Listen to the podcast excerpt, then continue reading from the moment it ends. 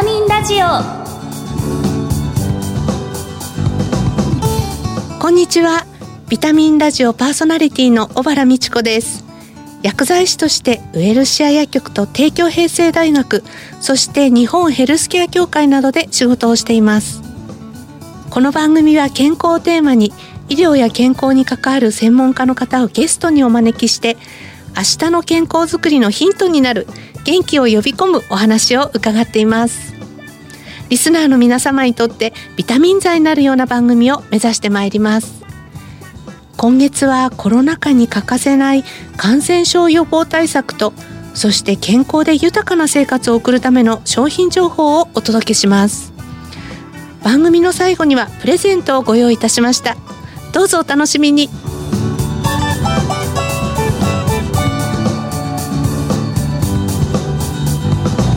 ビタミンラジオこの番組はお客様の豊かな社会生活と健康な暮らしを支えるウエルシア薬局の提供でお送りします。ビタミンラジオ。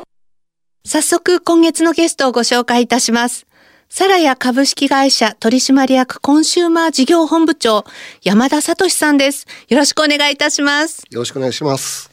今月の特集テーマは感染症の予防策です1回目の今日は新型コロナウイルスの感染状況を踏まえてコロナ禍における感染症の予防対策についてお話を伺います。なお、スタジオでは感染予防対策でパネル越しにお話をしていきます。山田さんには実は2年ほど前にもご出演いただいています。その時は初めての緊急事態宣言が発令されている最中で、本当にお忙しい中お越しいただきました。山田さんはあの、ヤシの実洗剤でおなじみのサラヤ株式会社にお勤めです。スーパーマーケットや食品工場の衛生管理を支える食品衛生部というところを経て、現在はコンシューマー事業本部で一般消費者に向けた営業のお仕事に携わられています。そして私も所属する日本ヘルスケア協会在宅感染症予防部会では、要介護者とそのご家族を感染症から守るためにということで、必要な知識と対策の普及を目指して活動を続けていらっしゃいます。現在の新型コロナウイルスの感染状況を踏まえた感染症の予防対策を一緒に考えていきたいと思います。あの実際個人ができる予防対策っていろいろあると思うんですけれども、具体的にどのようなことがあるかもう一度教えていただけますか？はい、えー、この新型コロナウイルスはですね、あの大変まあ小さなウイルスとなっております。まあそのためですね、えー、飛沫感染、え、接触感染というところの感染リスクがあるというふうに言われておりまして、まあ、特にこの飛沫感染におきましては、まあ、エアロゾル感染ということで、ウイルスはですね、あの咳、くしゃみで感染すると言われておるんですけれども、新型コロナウイルスは、まあ、おしゃべり、え、をすることで、えー、飛沫が飛ぶということで、感染が、え、言われておりますから、まあ、一つはマスクの着用というところがまあ必須であるというふうに我々考えております。また、接触感染におきましては、まあ、実際に手の触れた箇所のですね、まあ、消毒、特に手であったり、まあ、あと、えー、手が触れる箇所のまあ消毒というところが大事なポイントかなというふうに思われます。新型コロナが国内で流行してから、サラヤさんではどのような対策を取られてきたんでしょう、まあ、2020年1月に国内での感染が、えー、確認されて以降ですね、まあ、急激にあの手指の消毒剤、のですね、需要が高まりました。まあ、弊社も、えー、アルコールの、えー、生産工場を立ち上げてはおるんですけれども、まあ、それでは足りず、まあ、実は2020年3月に、えー、茨城県に新工場を建てたんですけれども、まあ、それでもですね、このアルコール需要には対応することがなかなかできなかったというところでございました。でも実際現場では24時間じゃ新しい新工場が稼働してたんですか、はい、そうですね。あの、本当にあのお客様に手指消毒剤を届けるためにですね、まあ、24時間参勤交代で、まあ、生産を続けたんですけれども、まあ、アルコールを供給している、まあ、先がですね、まあ、医療衛生、それからあと公衆衛生というところで、まあ、一般的なですね、まあ、お客様のですね、まあ、商品も提供しておるんですけども、まあ、医療優先というところで、まあ、そちらの方への供給をですね、優先したがために、まあ、満足行く量がですね、お届けできなかったというところがございました。確かに病院で手をかざして消毒剤が出てくるとかですね、ああいうものはほとんどこう、サラヤさんのローンがついてるような気がするんですけれども、普及されてますよね。そうですね。まあ、おかげさまで、まあ、病棟なんかで使用いただく、まあ、消毒剤のほとんど、まあ、弊社の方の、まあ、アルコール消毒剤使っていただいているという現状もございまして、まあ、このようにパンデミックが起こった時のですね、まあ、使用率というのはだいぶ上がったこともあって、まあ、大変まあお客様へのまあ供給量というのは増えたというところがございました。あの消費者の皆さんの声もきっと届くと思うんですけれども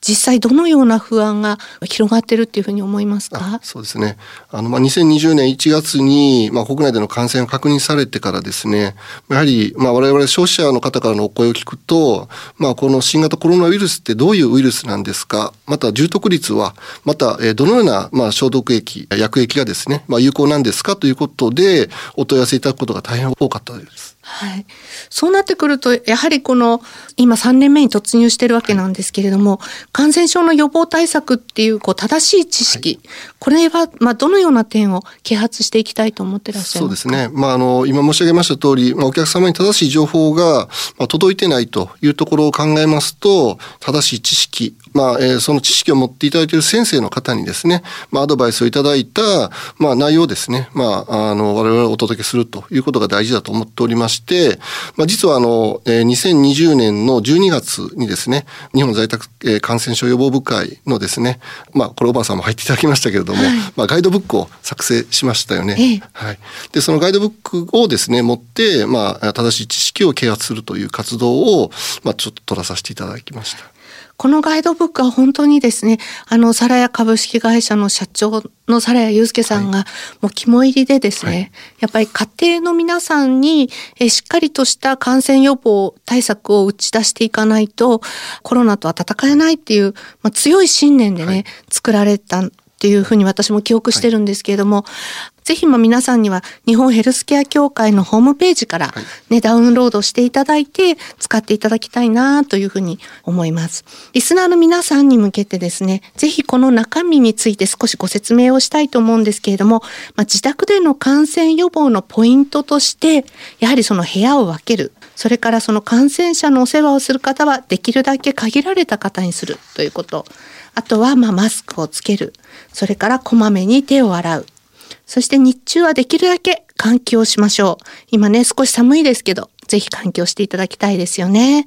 それから手のよく触れる共用部分を、まあ、お掃除、消毒をしましょう。そして汚れたリネン、衣類を洗濯して、ゴミは密閉して捨てるということで、ポイントがね、8つありますので、消毒剤と一緒にですね、普及していきたいですよね。あの、日頃から衛生用品を扱っている企業様として、こう研究で分かってきたことっていうのはあるんでしょうか？そうですね。実は我々、あの、大阪大学の微生物研究所さんとですね、共同研究をやらせていただいております。え国内で唯一、新型コロナウイルス株をですね、扱える、まあ、施設になっておりまして、新型コロナウイルス株に対して有効である、まあ、消毒剤、はい、薬液というところがですね、まあ、我々研究の中で、え分かってきましたので、まあ、そういったものをお客様にあのお届けして対策していただくというところをですね、まあ、お勧めをさせていただいております。実際に検証してるっていうことですか、はい。はい、そうですね。なかなかですね、今これ国内で新型コロナウイルス株を使える、まあ、えー、研究所って少なくてですね、はい、まあ、弊社はまあ大阪大学様とのですね、共同研究でこれ初めて実現できたところですので、やってる、国家検証している先っていうのはあまり聞かれないというふうに思っております。そうですよね。はい、あの、消毒剤を買うとき、はい、もちろんそのブランドで買う場合もありますけれども、それだけでなく、例えばパッケージで選んだりとか、それからまあ手軽さで選んだりとか、い。ろんなこう判断基準があると思うんですけれども、はい、この国内の企業さんで、そういうその研究をされて、はい、そしてまあ検証したものを出しているっていうのは素晴らしいことですね。そうですね。まああの先ほども申し上げました通り、弊社病院なんかであの消毒液をご採用いただいておりますので、やはり病院の中での感染、まあ、院内感染を防ぐためにも、やはりそういったエビデンス、効果を求められますので、まあ、そういった効果検証というところはですね、以前からずっと続けております。えー、上手に衛生用品を使いながら予防していきたいと思うんですが、ぜひおすすめな効果的な商品があったら、はい、教えてください。厚生労働省様の方からも、やはり高濃度アルコール、まあ80%以上のアルコールが、えー、一番効果がありますよというところは、まあこれ実際にございまして、まあ高濃度のアルコールをですね、噴霧するのと同時、まあ合わせて効果的なのワイプはい、まあ、いわゆる、え拭き取るという行為が、まあ、一番効果的だというふうに言われております。まあ、院内、病院内でも、まあ、手の触れる箇所については、まあ、アルコールを、まあ、吹きかけるだけではなくて、まあ、ワイプするという行為を、まあ、推奨しておりますので、えー、まあ、そこで吹き上げることによって、広範囲の、まあ、箇所を、えー、消毒できるというところですので、まあ、で、一番効果的な方法は、えー、消毒液を使いながら、まあ、それを吹き上げるというところが一番効果的だというふうに我々、えー、考えております。なるほど。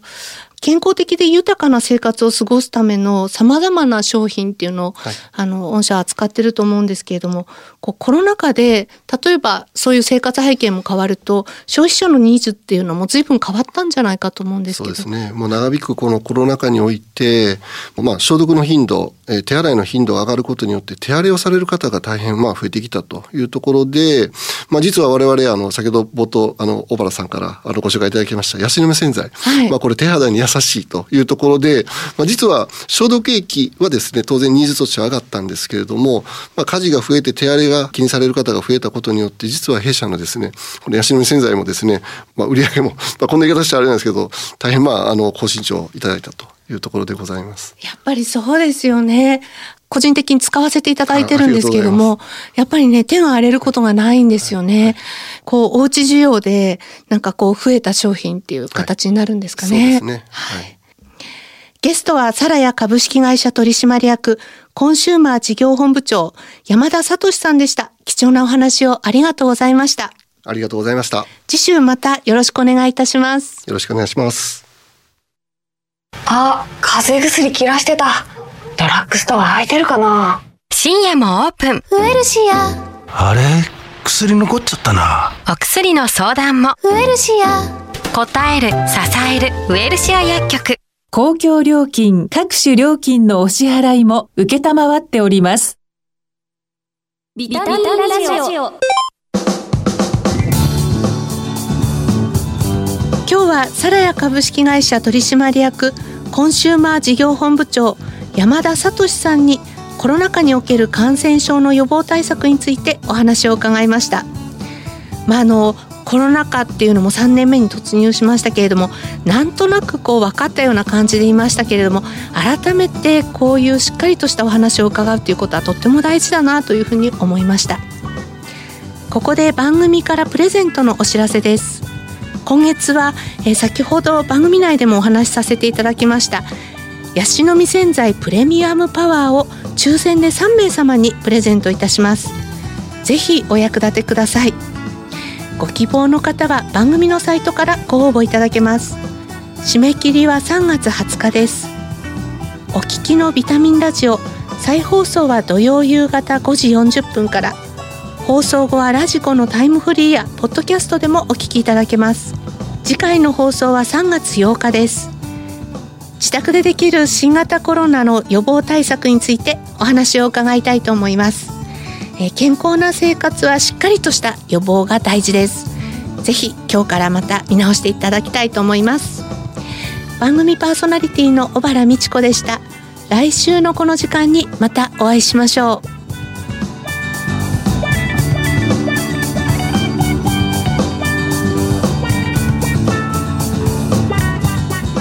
ビタミンラジオ